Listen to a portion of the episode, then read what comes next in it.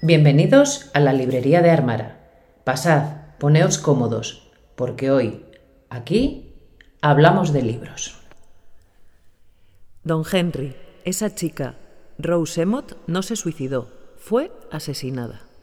Y yo sé quién la ha matado. Eso es una declaración muy seria, señorita Marple.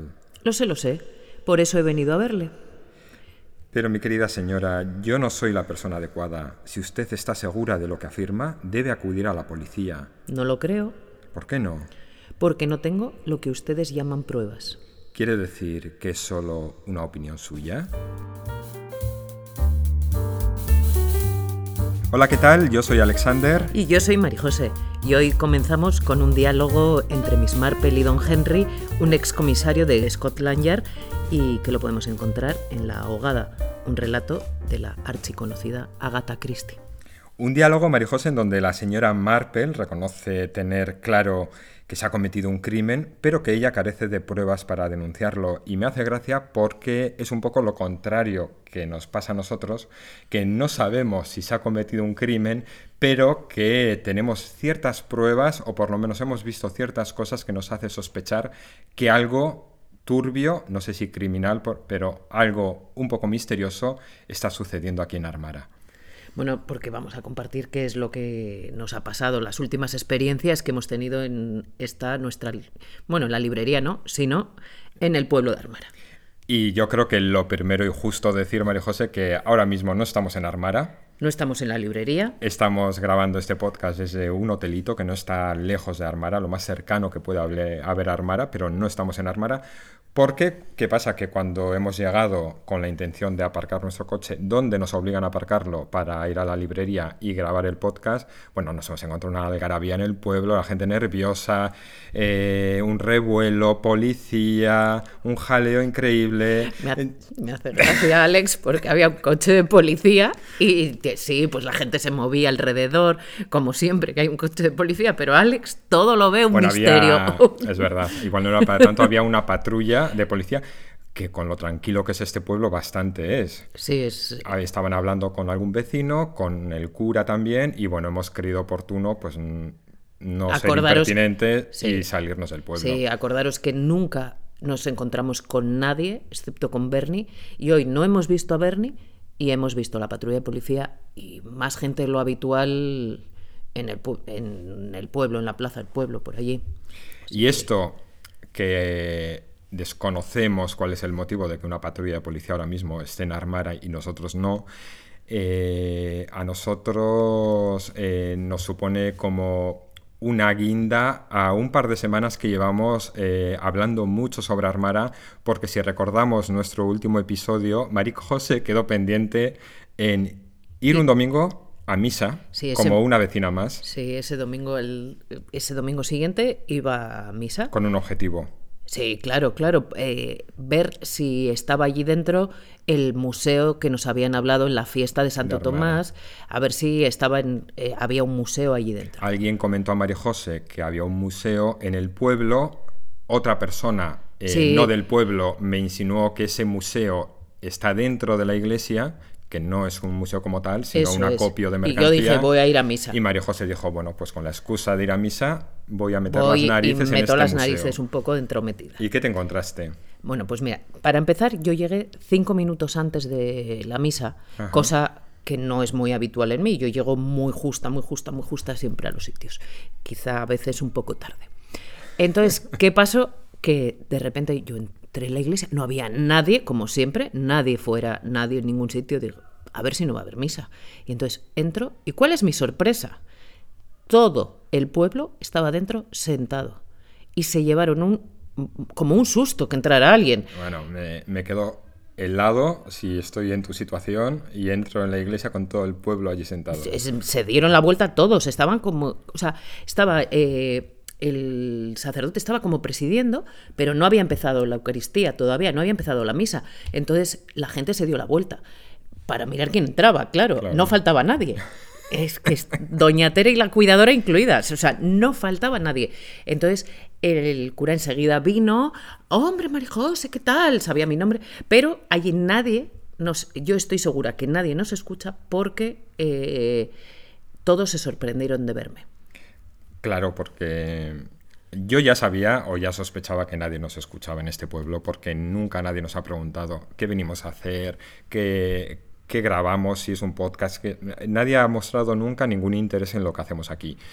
Y claro, la otra vez sí que dijimos públicamente que María José iba a ir a misa. y allí nadie te esperaba. nadie me esperaba. Eso da fe que nadie escucha lo que hablamos aquí. Lo que hablamos aquí. Entonces, eso también nos va a dar pie a, poder hablando, más y mm, añadir alguna cosa.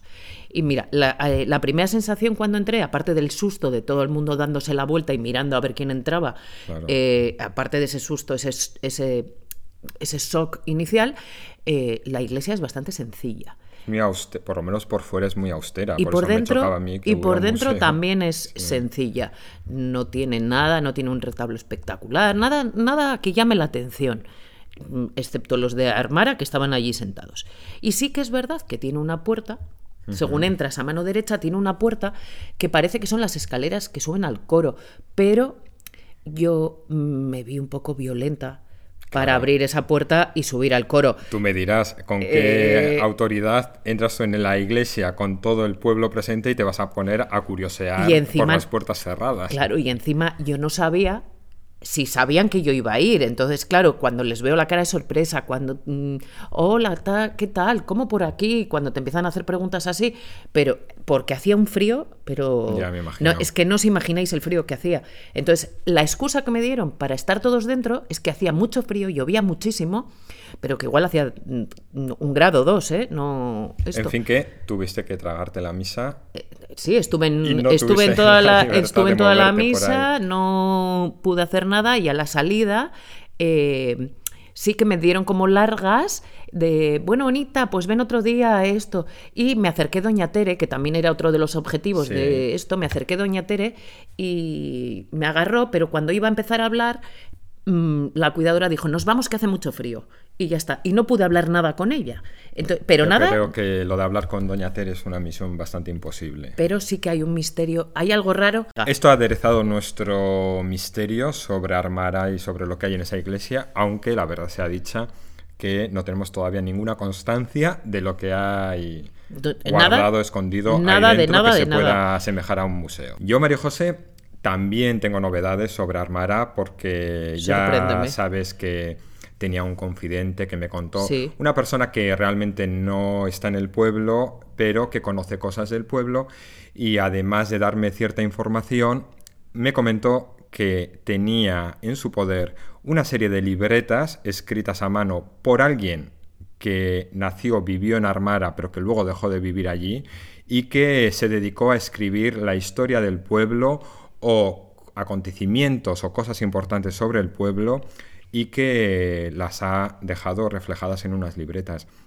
Esta persona que me lo comenta no las ha leído, no sabe qué contienen las libretas, pero como me vio a mí con esta curiosidad que ya me caracteriza acerca de Armara, me dijo, bueno, las tenemos en una caja, te las mando y haz lo que quieras con ellas, las lees o las tiras. Y entonces estoy deseando que a ver si el lunes o el martes me entregan en casa de HL una caja con unas libretas escritas a mano sobre Armara por alguien de Armara. No hay algo que me pueda ahora mismo apetecer más. Ya, totalmente. Como sean tan fantasiosos como tú, o sea, y sean las listas de la compra de una señora de Armara de hace 15 años, me voy a morir de la risa.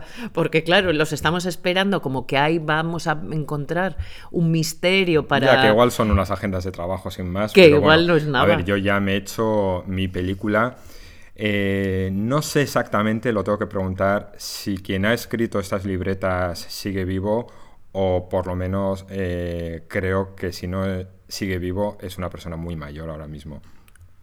Y bueno, a ver si estas libretas que me van a mandar pues arrojan algo de luz a lo que nosotros creemos que está sucediendo en el pueblo o pues nos dan un bocado de realidad y decimos, bueno, pues aquí es que en realidad no pasa nada. No pasa nada y es un pueblo pues, de estos que se están quedando vacíos. María José, yo eh, a raíz de todo esto, toda esta paranoia que a mí se me viene a la cabeza cuando hablamos de Armara, que ya, pues para mí ya es como si estuvieran leyendo una novela, estoy enganchado a lo que no, encima no está ocurriendo en Armara. Totalmente, a lo que no sabemos si ocurre o no ocurre, pero vamos, pero yo creo que todo esto yo estoy sugestionado, estoy condicionado porque hubo una época en mi vida que leí muchísima novela sobre, sobre casos criminales, eh, misterios detectives, policía, eh, crímenes, intriga, lo que se conoce como thriller. Entonces, claro, mi cabeza va enfocada a eso. Sí, a buscar todo. Sí, sí, sí, sí. Y me parece como que podemos aprovechar esta charla de hoy para hablar en torno a este tipo, este de género de novelas, que, que tiene muchos adeptos, además. No, y es que son, yo, bueno, yo creo que son novelas relativamente sencillas, sencillas no por la complejidad de la trama o de los personajes, sino porque por el ritmo. Por el ritmo, porque se te hace muy ameno, porque se, mm, porque es como muy entretenido, siempre hay unas pistas o siempre estás buscando el culpable y, porque lo que se conoce como género eh, policíaco, detectivesco, criminal o llamémosle como queramos, porque muchas veces la frontera entre uno y otro es muy delicada, pero es verdad que todas gozan de un ritmo muy ágil. Sí, sí, son bastante rápidas todas. Están pensadas para que tengan tramas adictivas, para que tengan eh, ingredientes como el misterio, oh, el suspense. normalmente son super bestsellers en el momento porque un patrón de bestsellers. Sí, por, pues eso podríamos decir dos o tres títulos que seguramente siguen mm. encabezando la lista de las obras de ficción. Mm. Porque funciona muy bien por lo que dices. Al final, yo es que recuerdo que tuve una época, yo creo, eh, sobre todo cuando yo exploté estas lecturas estando en la universidad, porque bueno, en la universidad yo tenía que leer lo que me correspondía leer eh, por lo que estaba estudiando, pero es verdad que en mis en mi tiempo libre, en vacaciones, en tiempo donde yo quería desconectar, para mí era una buena lectura.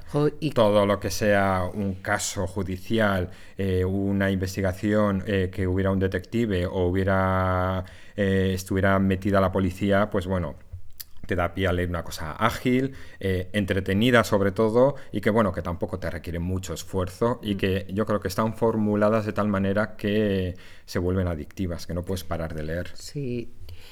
Mira cómo empezamos nosotros a leer conjuntamente. En la pandemia ¿Qué es lo que empezamos a leer? Este tipo de novelas de misterio, de intriga, de policía, un poco más negras, un poco más gore, un poco más mm, así, pero eso es lo como empezamos. Entonces es son novelas eso relativamente relativamente divertidas, o sea, son muy entretenidas, es lo que tienen que son entretenidas que pues que no buscas más allá, que no, no te requieren eh, un esfuerzo mental muy grande, eso está muy bien.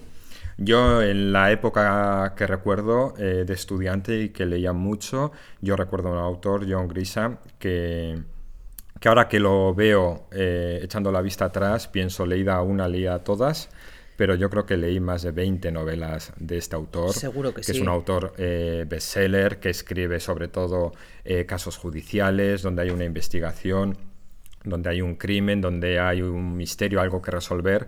Y como digo, la fórmula un poco es esa, no poder parar de leer porque desde el principio te van cebando en, en un caso que tú quieres resolver y de hecho participas un poco en esa resolución con tus propias teorías. Siempre participas. Mm, fíjate, yo este fin de semana veía una serie que, está, eh, que es un libro que ya había leído en una plataforma digital y, y decía, claro, es que quieres saber, no me acordaba exactamente quién era el asesino, había un asesinato, eh, no, no era un asesinato, era una desaparición. Claro. Y entonces eh, quieres saber y quieres saber y quieres saber. Te van dosificando la información además para tenerte atento, pero tampoco darte demasiado para que estés eh, funcionando. Y luego... Son, muy fácilmente mm, para una serie. Es verdad que yo todas las que leí ahora mismo, pues igual no me llegarían como me llegaron, pero en su momento me entretuvieron mucho tienen títulos además muy sugerentes que son como de películas de mediodía. El jurado, eh, El testamento, Único testigo. Eh, todos ya como que ya te dan pie a que más o menos sabes lo que vas a leer. Esta autora, además, John Grisham, me acuerdo que en una entrevista dijo que él es consciente y reconoce que él no escribe literatura, que él escribe para entretener. Y en mi caso, por lo menos, a mí me entretuvo mucho tiempo. Es que entretienen, sí. Cuando necesitas, pues eso, cuando el otro día también decíamos lo de cuando acabemos Fortunata y Jacinta, ¿qué vamos a leer? Que nos sugiera la gente cosas. vamos a necesitar algo sencillo, algo... Pero que nos enganche. Pero que nos enganche, sí. Pues... Y luego a mí también, yo tuve otra época eh, que no tiene nada que ver, por eso decimos que este género es como muy amplio, pero sí con casos que resolver y es la época Agatha Christie. Ah, sí, porque es que Agatha Christie es... Hércules, o sea, Hércules Poirot, eh, Miss Marple. Y luego, a ver, yo siempre intento lanzar caña al aire porque hay dos personajes de Agatha Christie que siempre parece que caen en el olvido, que son dos investigadores. Eh, que se llaman Tommy Tuppence Beresford y que han protagonizado como cinco o seis novelas de la autora y muchos relatos. Y bueno, yo es verdad que siempre que hablo de Agatha Christie pues menciono a Poirot o a, o a Miss Marple, pero es verdad que estos dos personajes dieron también mucho, mucho que hablar, mucho que pensar en sus casos y que eran muy divertidos. Hombre, a mí dices Agatha Christie y me viene a la mente eh, el asesinato en el Oriente Express o la que la leímos juntos eh, Muerte, en, el Nilo, que pues, pues eso pues al final es Agatha Christie es Agatha Christie da igual cuando lo leas mm, siempre está bien siempre es entretenida siempre mm, es entretenida es fácil de leer es verdad que no es una novela criminal muy negra porque los casos no son ni sangrientos, ni muy gores, ni muy escandalosos. O sea, al final el crimen siempre es como la excusa para, para la investigación que se va a crear. Siempre eh, es como, sigue un patrón, ¿no? Hay un mm. asesinato, una investigación. Una investigación, mm, ella en un ambiente más o menos cómodo, es más o menos ese patrón y te van dosificando la información y Agatha Christie es un poco tramposilla, porque no te cuenta, no te cuenta todo en todo momento. sí, no te, puedes fiar mucho porque parece que tienes todo ya para resolver el caso y en las últimas páginas te sale con unas pistas que desmontan todo y que te lleva a su terreno y hace lo que te da la gana. Parece que... Hace lo que le da la gana contigo y bueno, pero a mí me ha gustado mucho, he leído mucho de Agatha Christie. Sí, Creo que... mi preferida es eh, Diez Negritos. Sí. O, pues sí, Muerte en el Nilo también me gustó. A mí me gustó mucho. Y luego se anuncia un asesinato que no es de sus mejores novelas, pero a mí me, hizo mucha gracia. Yo, y yo sin duda me quedo con el Orient Express. Ese tren que es como mágico. ¿Quién no ha soñado alguna vez estar en ese tren? Que es súper chulo, como... Con esos personajes que parecen muy carismáticos, pero que todos esconden, esconden algo. Es que eso, o sea, si no habéis leído Asesinato en el Orient Express, eh, leedlo. O sea, leed, leed Agatha Christie porque os va a entretener un montón. Es Sí, es entretenida sobre todo y fácil de leer. No son novelas largas, de hecho tiene mucho relato también, hay mucho sí, tiene muchas de historias cosas. cortas. Sí, sí, sí, sí, tiene muchísimas cosas Agatha Christie. Está muy bien, a mí me a mí ya os digo que es una de mis y yo tengo, María José, apuntada una novela previa a Agatha Christie de 1859 que es La piedra lunar de Wilkie Collins, que a mí me gustó mucho porque aúna un poco una investigación con la novela victoriana, con todos los ingredientes que tiene una novela victoriana. Dicen que es la primera novela policial inglesa, yo no lo sé, si habrá alguna otra por ahí, pero bueno, sí que es verdad que es la primera que se, que se consideró novela policial y bueno, eh, aquí lo que vamos a encontrar en La Piedra Lunar es eh, la trama en sí. La Piedra Lunar es un diamante muy valioso que fue robado en la India por un inglés y a este diamante eh, le acompaña una maldición. Y esta piedra y esta maldición acaban colgados del escote de una jovencita el día de su cumpleaños que se lo regalan. Siendo ya poco consciente de lo que este regalo le va a traer.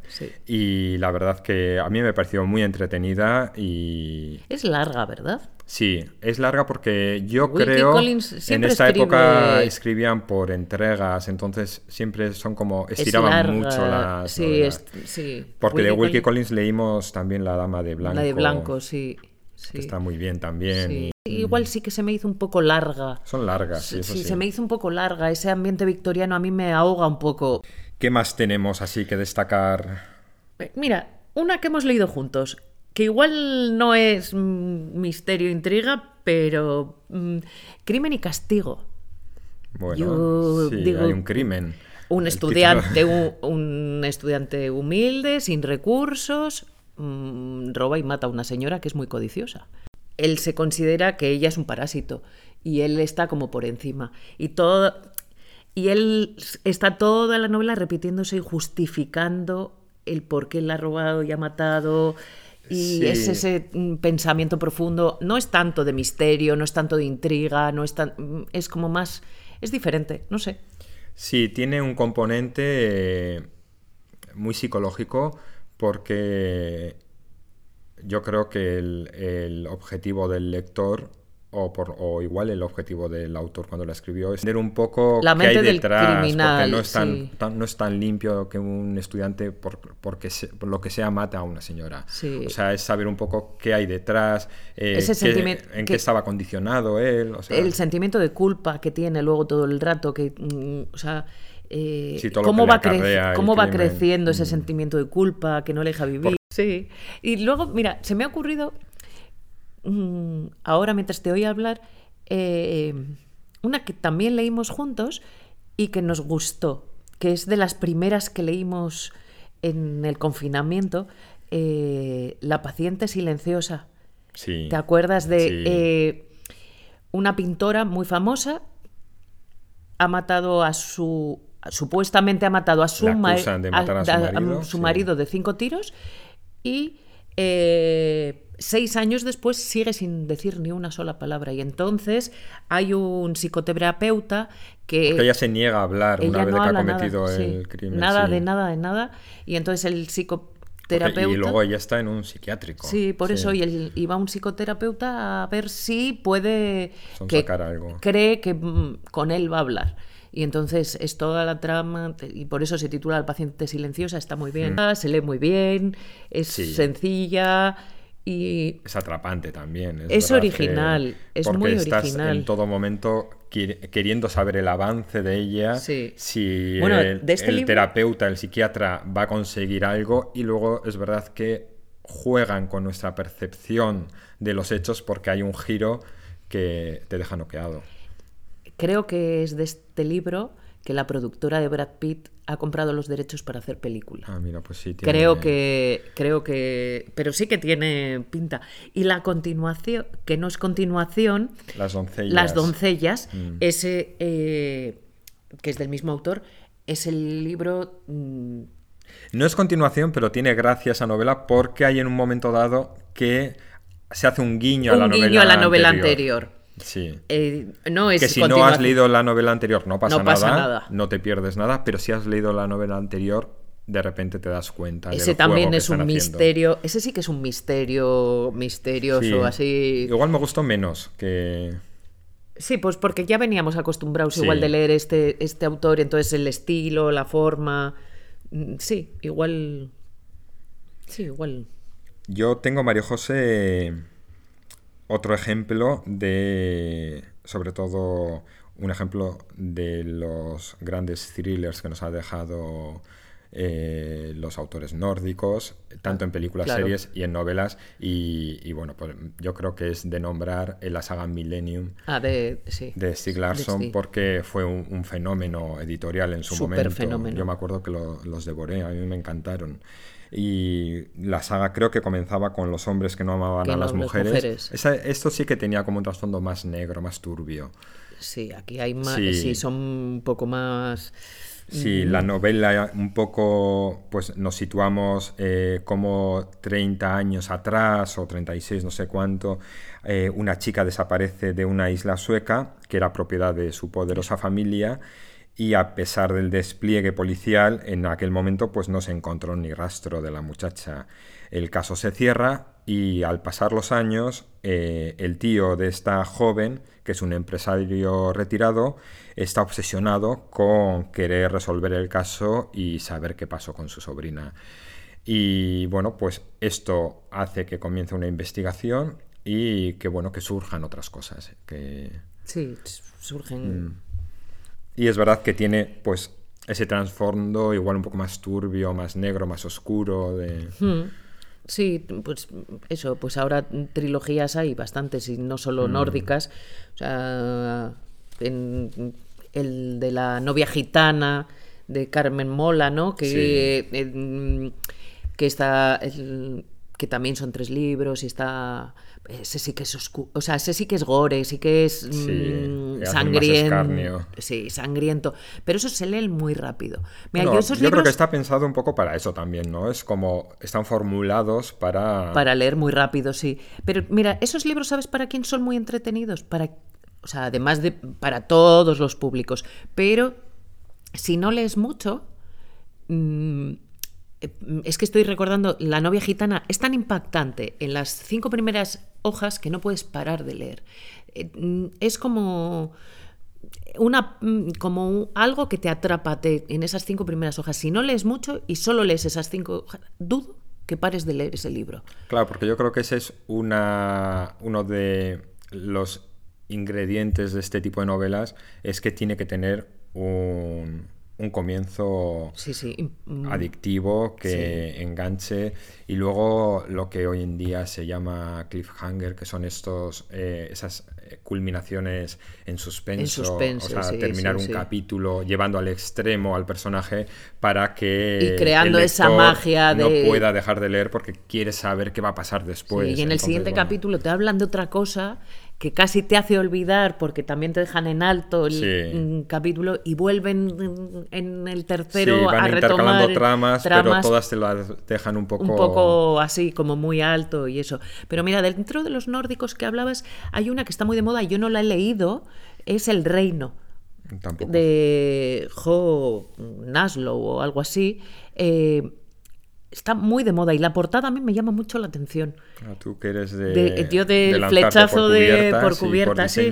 Eh, sí, es, de, es una novela nórdica también, algo con las aves o algo así, porque tiene como pájaros, es como rara, no sé. A mí es que de la novela nórdica me gusta mucho cómo juegan con la estética de las cosas, así como en las series, que las series estas también nórdicas, de algún crimen, de tipo thriller tienen un gusto estético que también cautivan mucho al espectador o al lector en este caso. Sí, es, está, muy bien. Mira, según estamos hablando, ¿sabes de cuál me estoy acordando? Del de la carne que hablamos en hace un de cadáver exquisito. de cadáver exquisito.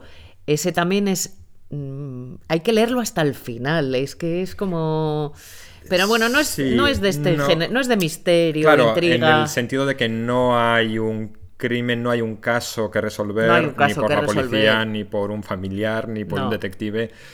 No hay un caso, no hay un caso, no. Que también es verdad que, que lo hablábamos, que hay muchas novelas que no siendo realmente eh, novela policíaca o criminal sí que tienen este ritmo que se asocia a la novela negra, porque lo que decimos que son de un ritmo muy vertiginoso, eh, muy ágil, que tiene momentos de suspenso, de misterio y que bueno, que no siendo un thriller como tal sí que tienen ese ritmo. Mira, dentro de estos, los que yo no he leído, ¿eh?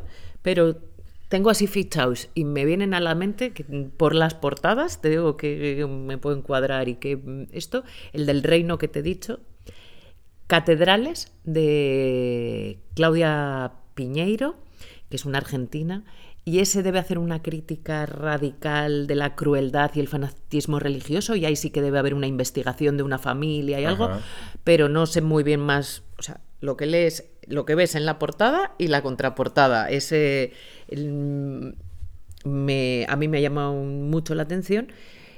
Y algo que quiero leer de hace muchísimo tiempo y no he leído un clasicazo, el alcohol maltés.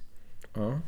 Que, que mm, es eh, de un debe ser de una estatua que la que dicen que de, de- de los de la Cruz de Malta que la encuentran en Estados Unidos y la tienen que buscar ahí hay muere gente hablan de no sé Hay película, ¿no? ¿O no? sí sí sí sí sí Me ha venido a la cabeza eh, Lemaitre, que es un escritor eh, francés. eh, Ah, sí. Que yo leí una trilogía, pero luego leí una novela que se llama, a ver si no me falla la memoria, Vestido de novia, sí me suena que es eh, de las que no puedes parar de leer y que te va sorprendiendo, que no tiene como esta estructura de thriller tan manida que es eh, ya un poco eh, evidente, sino que juega mucho con el lector, con las percepciones, con los personajes. Y, y sí, ahora me ha venido a la cabeza que es súper recomendable. Si os gustan los thrillers, esas novelas como vertiginosas, pues apuntaros vestido de novia. Nos hemos olvidado de los espías, pero igual los hablamos otro día porque Sí, ahí novela de espías, ese sí. es para ti, todo para ti. Tú, Espionaje. el, el- el inventar misterios y el buscar... Sí, porque ¿sabes qué pasa, Mario José, cuando lees mucho? Eh, bueno, que yo ya no tanto, pero que hubo una época que es verdad que me nutría mucho de este tipo de novelas, que al final te haces como un pequeño novelista tú mismo, porque ya estás Claro. leyendo un caso y estás ya viendo eh, cómo lo harías tú si yo estuviera escribiendo esta historia, ahora le daría este giro, no lo hubiera terminado así, lo hubiera terminado de esta manera, creo que aquí podían haber metido una pista. Claro, de repente ya ahí te vas a, eh, a casi participar creativamente en la confección de la novela. en- María José, No sé qué más. pues mm, te iba a decir que hoy estrenamos sección. Ah, eh, sí, sí, sí, sí, sí.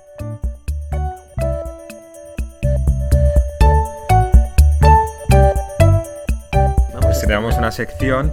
eh, ¿Tú te acuerdas de cuando éramos más jóvenes que escuchábamos mucho la radio porque era una manera de entretenernos o mientras estudiábamos?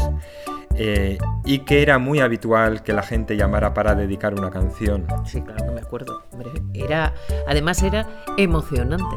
Sí. Si te habían dedicado una canción, mm, te era muy emocionante. Que la Lo que locutora pasa- o el locutor pronunciara tu nombre. tu nombre, sí, y quién te lo había dedicado y por qué.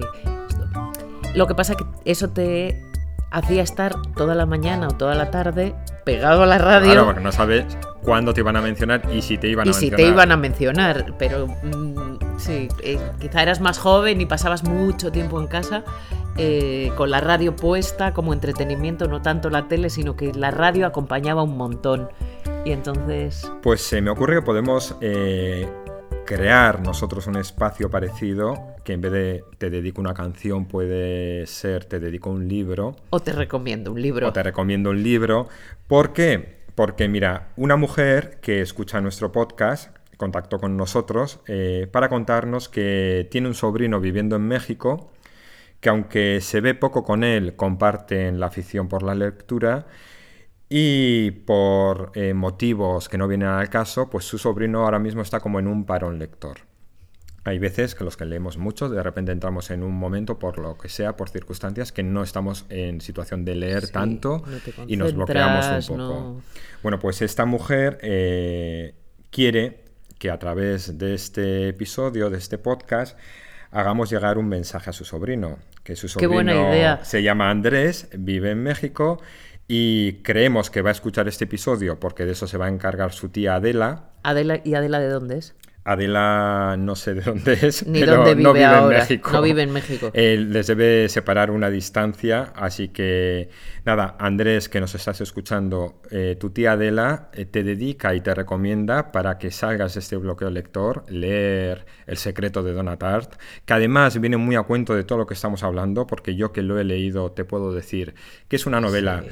Que desde el principio te engancha, que tiene también este ritmo de thriller, que tiene un misterio, un El crimen secreto, también. el secreto de Donatart es el que el de un estudiante en, un colegio mayor Sí. que mm, con el profesor de Tiene literatura este y ambiente esto. de Ah, Dark sí, Academia, de- de, eh, ambiente universitario. Sí. Y yo creo que, vamos, que es lo que necesitas ahora mismo para activar y que vuelvas a la Es- rutina de leer. Bueno, y además mm, te lo ha recomendado tu tía, tía que, que, bueno, pues que de aquí damos también las gracias a Adela por contactar con nosotros, por confiarnos este mensaje y nada, eh, Andrés, eh, esperamos que te guste la lectura, que si lo lees, pues haznos llegar qué te ha parecido. Eso. Entonces Adela está segura que su sobrino va a escuchar también este podcast. Se va a encargar ella de mandarle... Ah, vale, pues a ver si. A Eh, ver esto, si... es, esto, María José, es un poco más fácil que estar toda la mañana escuchando la radio a ver si te sí, mencionan. porque. mm, Eh, su tía Adela puede darle hasta el minuto exacto en el que En el comentamos... eh, que hablamos de ellos. eso sí, es. sí, sí. Y nada, yo creo que ya habiendo bautizado esta sección con Adela y su sobrino Andrés, pues bueno, eh, Te dedico un libro. Venga.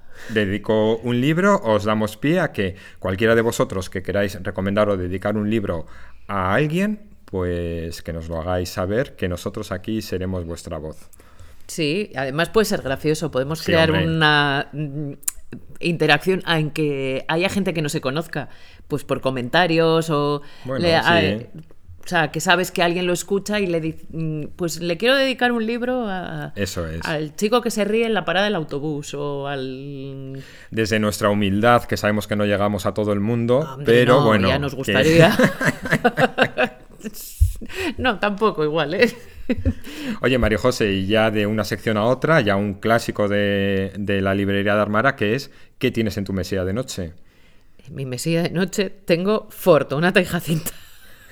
Solo vivo, vamos, como eh? sueño y mm, todo con Fortunata y Jacinta. Por favor, ¿por qué no hemos leído antes este libro? Estamos muy sorprendidos porque es verdad que es una novela larga, muy larga, y que pensábamos que nos iba a llevar mucho más tiempo del que nos está llevando, pero la estamos devorando.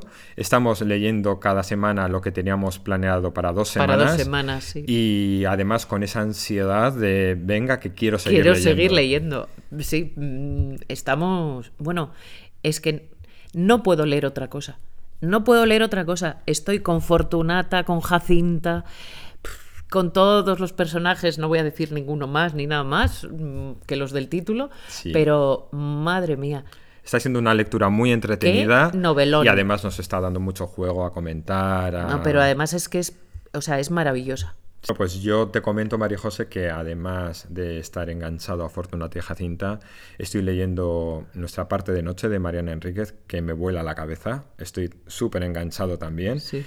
Y, y nada, que estoy deseando terminar para poderla comentar, pero que es una novela que me está gustando mucho. Y yo justo antes de mm, coger este enganchón con Fortunata y con Jacinta, eh, leí Las Herederas. Justo fue lo último que... mm, A que ahora se oye mucho hablar de esa novela. es, es extraña. Mm, mm, A mí me ha gustado, me ha gustado, me ha gustado, no sé si mucho, le tengo que dar como tiempo a, A reposar. a reposar porque me parece que es como muy profunda, trata muchos temas, eh, muchos temas que tela marinera, mm, o igual no. O sea, no sé. Ya, hay ciertas novelas, la verdad, que no sabes si te ha gustado mucho, cuánto te ha gustado o si en realidad no te ha gustado tanto hasta que reposan y pasa un tiempo. Yo esta la necesito reposar, sí, Mm. sí, es de Aisa de la Cruz y vamos, me creo que sí, creo que me creo que me ha gustado, pero ya te digo, ¿eh? Me va y Pues nada, ya nos comentarás, María José. Porque hasta aquí nuestro podcast de hoy, nuestro episodio de hoy, pues gracias por escucharnos, como siempre. como siempre, y os esperamos mm, en el siguiente, ¿no?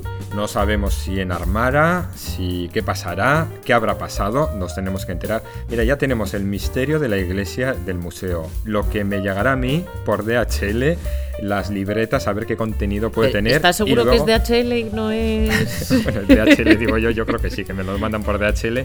Y ahora se nos suma qué ha pasado para que la policía haya llegado a Armara. A ver, qué, a ver qué ha pasado. Sí, ya claro. vamos a enterarnos. Pero bueno, todo esto Pero y esto más le sonsacamos a verle. Sí, eso ya nos contarán, eso será más fácil. Todo esto y más la, la, siguiente, en el, siguiente, podcast. Sí. ¿Vale? Y ya sabéis que si queréis contactar con nosotros, recomendarnos alguna lectura o hacernos alguna pregunta, tenéis nuestro perfil de la librería de Armara en Instagram, que siempre decimos que no somos muy activos, pero que leemos todos los mensajes que nos llegan, como en este caso fue el de Adela para recomendar un libro a su sobrino. Ay, sí, mandarnos las recomendaciones y las dedicatorias. Si no, dedicaremos nosotros algún libro a alguien. Porque la sección ya está en marcha. Ya está en marcha, ya la hemos puesto en marcha y ya está. Y como siempre decimos antes de irnos, eh, la lectura nos ayuda a conocer mejor la realidad, pero también a evadirnos de ella. Hasta luego.